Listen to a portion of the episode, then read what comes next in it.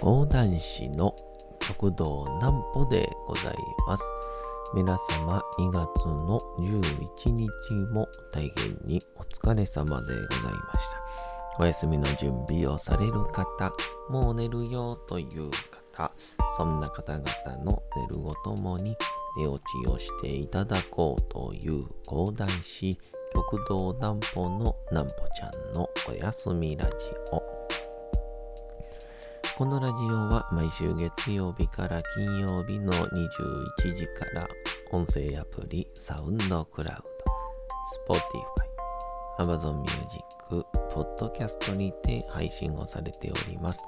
皆様からのお便りもお待ちしております。お便り、お便りは極道南歩公式ホームページのおやすみラジオ特設ページから送ることができます。内容は何でも結構です。ねえねえ聞いてよなんぽちゃんから始まる皆様の日々の出来事や思っていることなどを送ってください。ご希望の方にはなんぽちゃんグッズプレゼントいたしますので、住所、お名前をお忘れなくと。えー、いうことで、あのー今朝なんですけど、朝、ちょっと作業があって、4時に起きて、えーパソコンカタカタしてたんですよ。で、あのーせっかくやからと思って、あのーインスタグラムのこうライブ配信みたいのがあって、まあ、それでも流しとくかと思って、こう、インカメラというかで、ひたすら作業をしている自分を流すっていう。思いのほかみんな、朝早いんですね。なんぽちゃんの明日は何の日？さて、明日が2月の12日でございます。もう2月もどんどん過ぎようとしてますね。うん。さあ、何の日でございましょうかね。さあ、2月の12日は、ちら行きましょう。ブラジャーの日。1913年2月の12日、メアリー・フェルプス・ジェイコブ氏がハンカチをリボン型に結んだ製品を考案。これがブラジャーの原型とされており、翌1914年2月12日に同商品で特許取得が認められたことにちなんで女性用下着などを販売する株式会社ワコールが記念日に制定をしております。ちなみにブラジャーが開発されるまでは体型を整えるためコルセットを体全体に巻いていたそう。またある調査では体にフィットしたブラジャーを装着することで姿勢が良くなり身が引き締まって心身の傾向にもいいとの結果が出ていることからワコールではブラジャー検定ブラリサイクルキャンペーンなどの各種イベントが行われております。そんなキャンペーンがあるんですね。あのー下着がこうなんか日本で流行り始めたスタートみたいなねトリビアでやってましたかね確か。なんかのトリビアで、まあ、トリビアでって言っても、一旦何やったっけ？ってなんのか。あの、トリビアの泉っていうね、あの、へーっていうような、こう雑学みたいなそういうのをこうみんなに紹介するみたいなね。でそれを面白いなあとか。へえって思ったら「へえ」ボタンを押すっていうですね。あれ画期的ですよね今思うその内容の中で、えー、デパートが火事になった時に、あれは大正の時なのかな？昭和かな？デパートが火事になって、で、まあ、当時って、みんなこう、下着をつける文化っていうのが日本にはなかったらしいですね。あの、まあ、男はふんどしつけてますけど、女性は何もなくて、で、こう、火事が起きて、で、今みたいに、うまい具合な消防も機能しませんから、えー、屋上から、こう、縄を下ろして、それを伝って降りてくる。ていう時にたまたま風がこうビヨッて吹いてでその時に女性がいつものこう感覚というか反応であのましてや女性のねこう足を見せるなんてみっともないという時代ですから隠そうとした瞬間に、えー、手を離してしまって地上に落下しちゃうという、まあ、悲惨な事故があってでそれ以来みんなが女性も下着をつけるようになったっていうそんなお話があったって話をトリビアでやってましたけどね。また見たいなトリビア。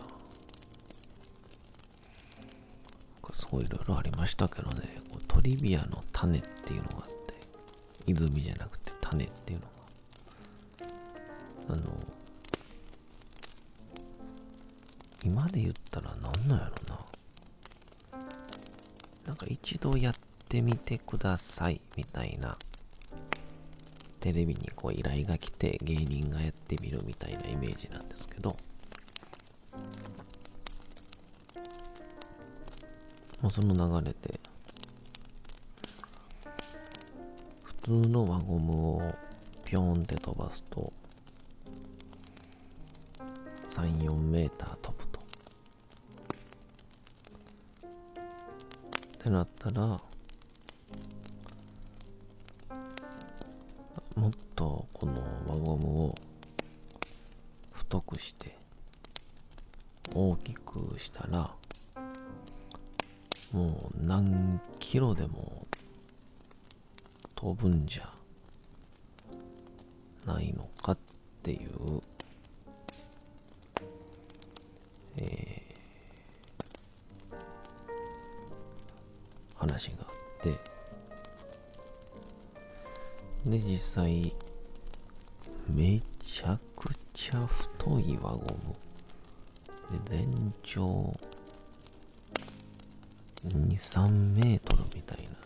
ムを作って、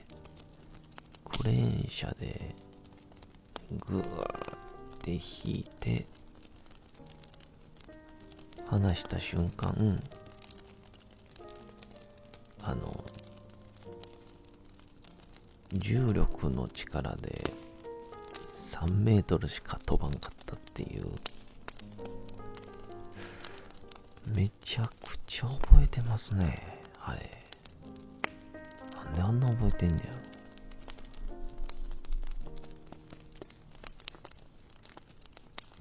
まあそんなえー、ことがありましたけど。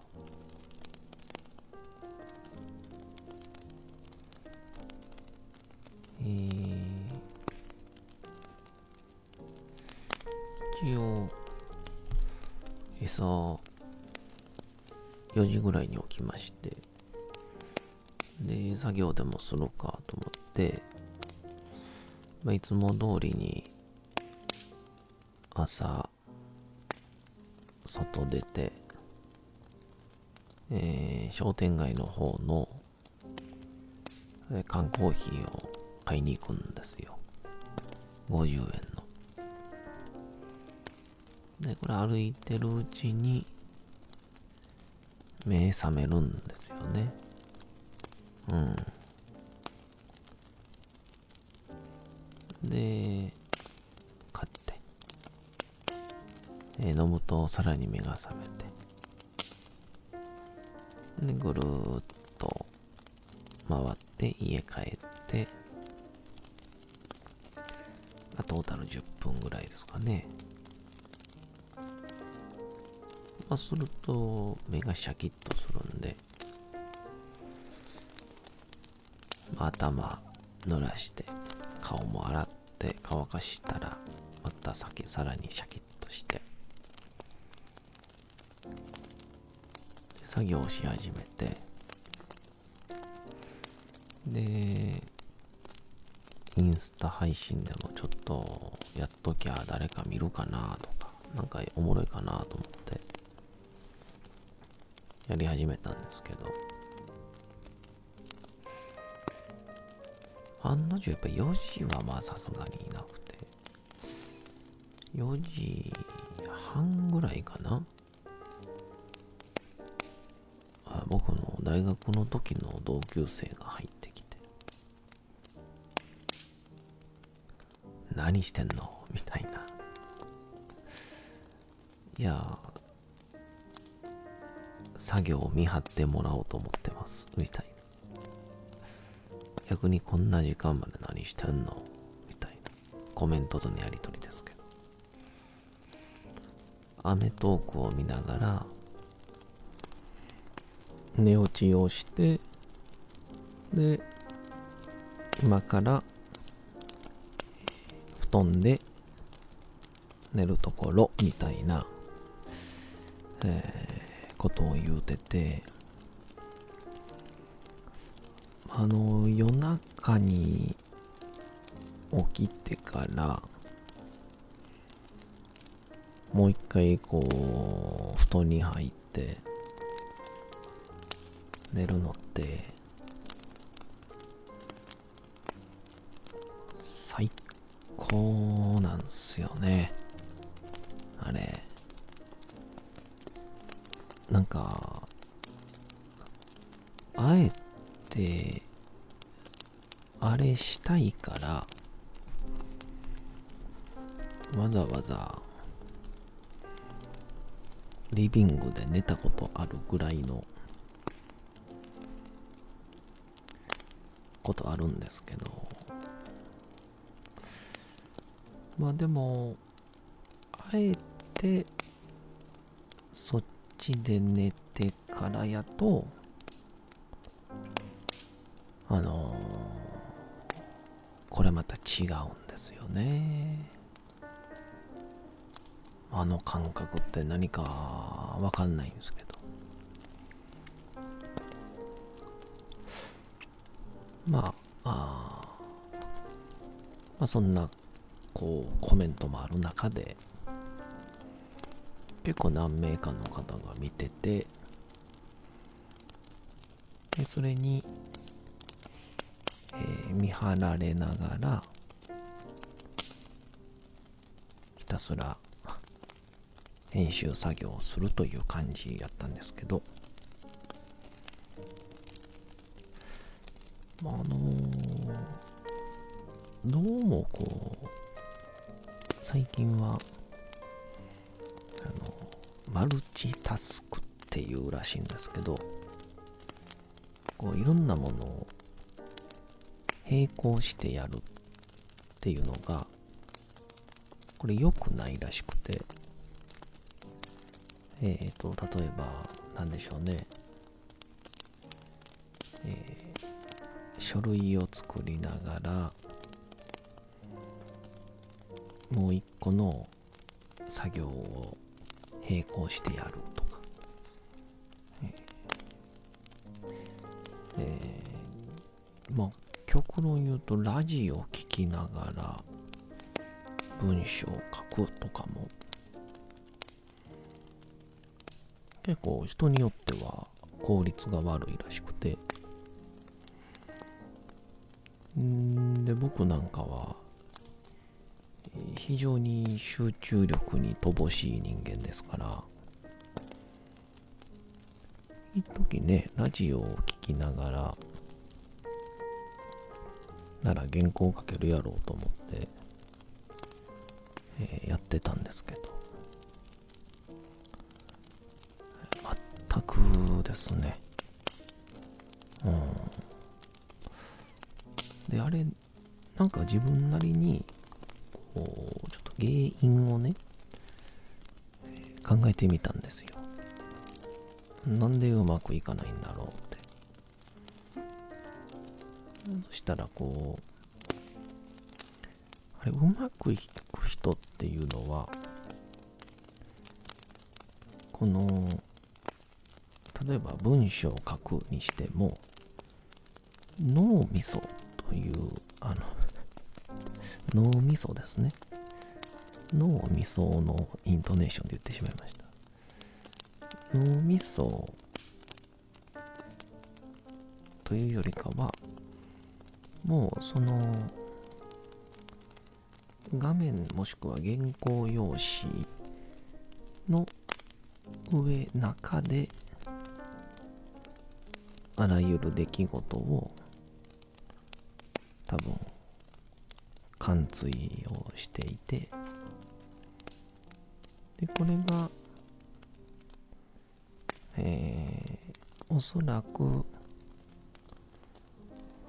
あの僕みたいな脳みその中でこう喋りながら書こうとする人間は多分そのラジオとかもう多分聞きながら脳内でもう一回まあ映像化してるのか分かりませんけどしてるからこ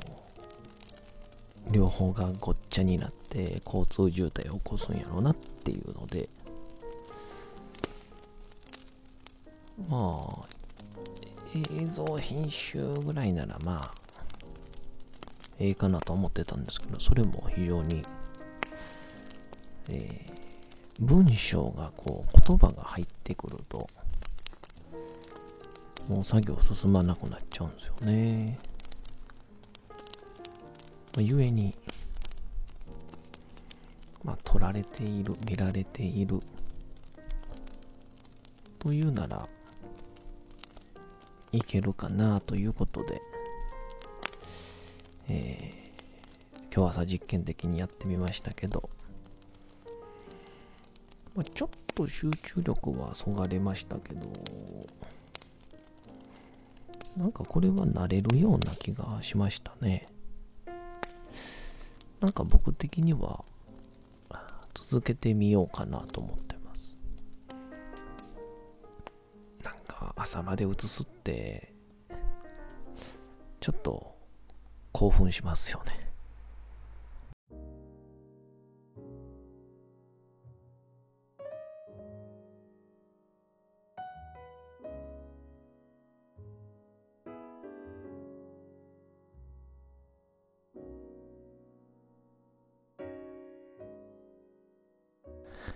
さて、時刻はうとうと朗読会の時間となりました。皆様、小さい頃眠れなかった時に、お父さん、お母さん、おじいちゃん、おばあちゃん、お世話になっている方に本を読んでもらった思いではないでしょうか。なかなか眠れないという方のお力に寝落ちをしていただければと、毎日様々な物語、小説をお届けしております。さて、本日もお読みしますのは、小説吉田松陰でございます。あの松陰先生は、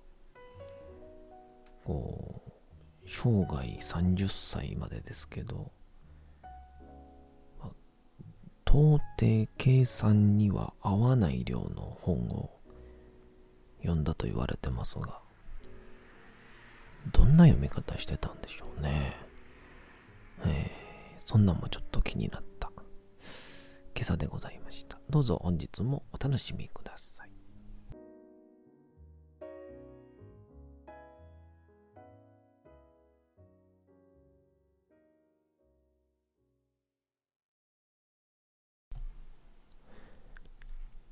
小説吉田松陰道門冬治二つ目は、長州藩の内部改革についても言及していることである。彼から見ると、その頃の長州藩主は、創成功と呼ばれていたが、しかしそれは単に、責任だけを負う人のいいトップというだけではなく、自分に耳当たりのいい意見しか聞いていない。また側近もトップが気に障るようなことは一切耳に入れていない。したがって、下の方の本当の意見が届いていないという認識があった。これは組織で常に繰り返される問題である。勝意にすれば、後に消化村塾を開いたのは、藩の学校、メーリー館では形式的な学問を形式的に教えているだけで一向に一人一人が持っている潜在能力を伸ばすという個人に見合った教育が行われていない欠陥があった。彼には我慢ができなかった。今は尋常な時とは違う。非常な時だ。非常な時には人に潜んでいる能力を引き出し、それが互いに相乗効果を起こして国難に当たるようにしなければならないという考えがあった。特に彼が下からの意見をお聞きくださいと言っていることは大切である。彼は上位論者だと言われる。上位論者というのは古代中国の中華思想に基づく考えだ。つまり、上というのは、恵比寿とか、恵美市という意味だ。古代中国では、中国こそが世界最大の文化国で、周りの東西南北の国々は遅れていると考えていた。確かに、世界の文明は中国の黄河やナイル川の辺やガンジス川の辺から起こったと言われている。しかしその辺にしてもこの地震はすごい。日本の江戸時代の学問はほとんど中国から入った儒学だから日本の学者の中にもこの思想にかぶれる者がたくさんいた。極端なのは、日本も遠いの国だと自らの国を癒しめる者さえいた。中華思想では、東西南北の恵比寿たちを遠い、清獣、南蛮、北敵と東西南北をそれぞれ上、十、万、敵というように軽蔑をした。上位論というのは、上位の意は主にアメリカを指す。日本から見ると、ペリーたちは東の方からやってきたように見えたからだ。上位論は東からやってきた恵比寿を打つということである。さて、本日もお送りしてきました、なんぽちゃんのおやすみラジオ。というわけでございまして、2月の11日も大変にお疲れ様でございました。明日も皆さん、街のどこかでともどもに頑張って、夜にまたお会いをいたしましょう。なんぽちゃんのおやすみラジオでございました。それでは皆さん、おやすみなさい。すやすやすやーん。